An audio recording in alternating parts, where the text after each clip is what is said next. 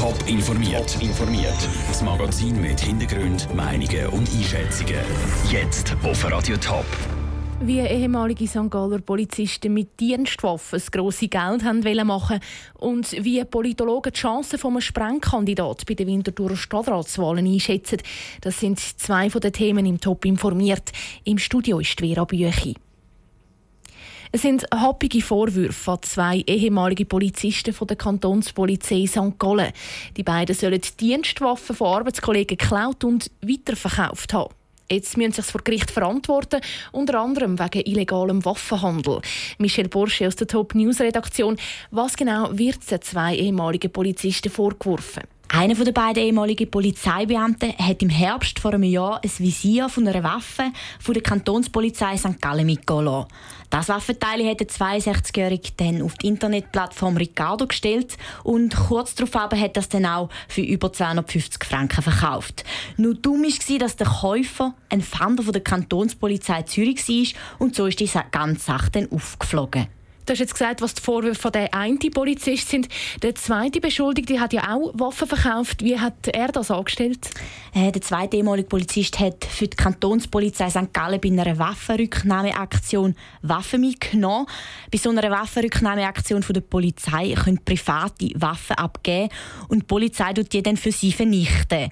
Der 57-Jährige hat die Waffen dann aber nicht vernichtet, sondern weiterverkauft und das Geld selber eingesackt.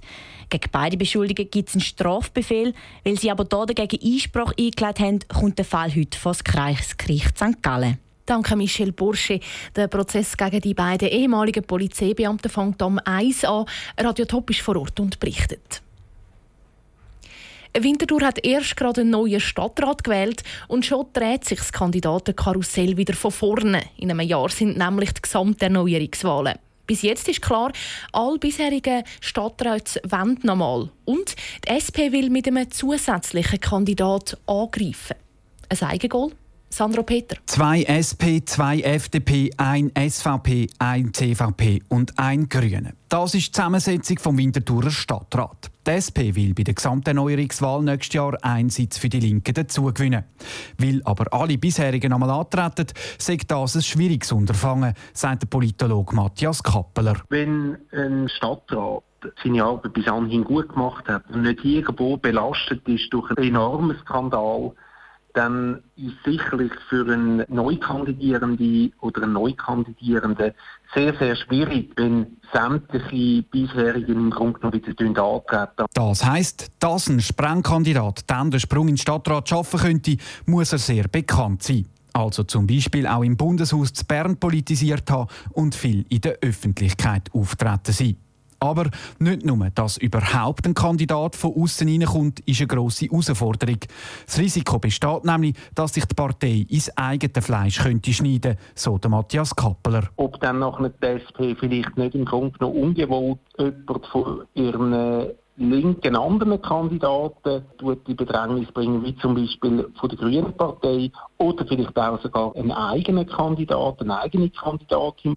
Das kann nicht ausgeschlossen werden. Dann kommt noch dazu, dass nicht nur die SP könnte einen Sprengkandidat ins Rennen schicken könnte. Was die anderen Parteien dafür Pläne haben, das ist nämlich noch offen. Der Beitrag von Sandro Peter. Die Gesamterneuerungswahlen für den Winterthurer Stadtrat die sind dann nächstes Jahr im März. Er heißt Chiruno und ist das neue Prestigeobjekt vom Thurgauer Zugbauer Stadler und der SBB. Der Hochgeschwindigkeitszug, der in Zukunft durch den neuen Gotthard-Basistunnel fahren soll. Beim Stadler Hauptsitz Busnang wird der Rollout vom Chiruno heute gefeiert. Der Noah Schäfer ist mit dabei und hat auch schon einen ersten kleinen Rundgang im Chiruno gemacht. Der Chiruno ist sehr modern. Es hat ähm, viele Steckdosen, sehr viel Platz, vor allem in der ersten Klasse natürlich. Und recht speziell für den neuen Zug ist, dass es getrennte WCs hat. Also es hat Pissoirs in diesem äh, Zug und WCs für Frauen. Bilder vom Chiruno gibt es auf toponline.ch. Und die Stimmen zum neuen Zug, unter anderem von der Bundespräsidentin Doris Leuthard, gibt es dann am Viertel vor sechs hier auf Radio Top. Er ist unbestritten einer der bekanntesten Politologen der Schweiz, der Claude Longchamp. Seit 25 Jahren ist er der Mann, wenn es um Meinungsforschung vor Abstimmungen geht. Auch diesen Sonntag ist er am Fernsehen dabei, aber das mal zum letzten Mal. Franziska Boser hat Claude Longchamp zum Abschiedsgespräch getroffen. Ohne seine Flüge erkennt man den Claude Longchamp fast nicht, wenn er über einen Bundesplatz auf ihm zukommt. T-Shirt, Jeans, iPad unter dem Arm, sein Markenzeichen trägt er selten im Alltag. Aber immer im Fernsehen und das ursprünglich nicht ganz freiwillig. Das SRF hat ihm vor 25 Jahren, kurz vor seinem ersten Fernsehauftritt, ganz klar gesagt, dann haben wir im Übrigen noch das Problem da quasi rund um deinen Hals herum. Du musst eine Krawatte anlegen. Darüber hat sich ein gröbere Disput entwickelt zwischen mir und dem Schweizer Fernsehen. Und der Kompromiss in dem Ganzen ist eigentlich, dass ich gesagt habe, okay, ich probiere es mal mit einer Flüge. Das hat definitiv funktioniert. Möglicherweise hat die berühmte Fleuge dabei geholfen, dass der Politikwissenschaftler zum regelrechten Medienstar ist worden. Vielleicht ist man ein medialer Star geworden und vielleicht ein bisschen mehr, als wenn man an der Universität normal Professor geworden wäre. Das hat sich am Anfang vor 25 Jahren im Übrigen überhaupt nicht abzeichnet. Es ist für die Schweiz damals neu, es war eine Innovation. Man kann auch sagen, auf eine Art, ich bin der Pionier auf diesem Gebiet. Gewesen. Abstimmungssonntag für Abstimmungssonntag hat der Claude Lanchon versucht, das Resultat vorauszusehen. Nicht immer hat es geklappt. Bei der Abstimmung über die Minarett-Initiative ist er total daneben gelegen. Er hat ein halbes Jahr gelitten. Und heute ärgert er sich ein bisschen, dass alle zu seinem Abschied auf das leidige Kapitel in seiner Karriere zurückkommen. Das mit dem Minarett, das hat nur noch die Journalistin in Erinnerung. An der Straße werde ich eigentlich nie mehr darauf angesprochen. Die politischen Fragen, die sich die Leute stellen, die sind viel konkreter, sind viel anschaulicher. Sie fragen zum Beispiel, wieso der Bundesrat Johann Schneider-Ammann so schlecht können reden erzählt der Meinungsforscher und zwinkert zum Bundeshaus über.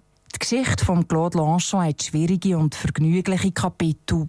Aber das Buch ist sowieso noch nicht fertig. Die ersten paar Seiten sind jetzt leer und nachher kommt noch ein fustiges Kapitel. Ich könnte ja meine Flüge weiterverwenden. Als Barkeeper würde das wunderbar aufgehen. Also werde ich so eine Politbar machen hier in Bern. Ich habe sogar schon einen Namen dafür. Bar jeder Vernunft. Und spaziert über den Bundesplatz zurück in sein Büro, wo er sich auf seinen letzten Fernsehauftritt vorbereitet. Top informiert, auch als Podcast. Informationen gibt's auf toponline.ch.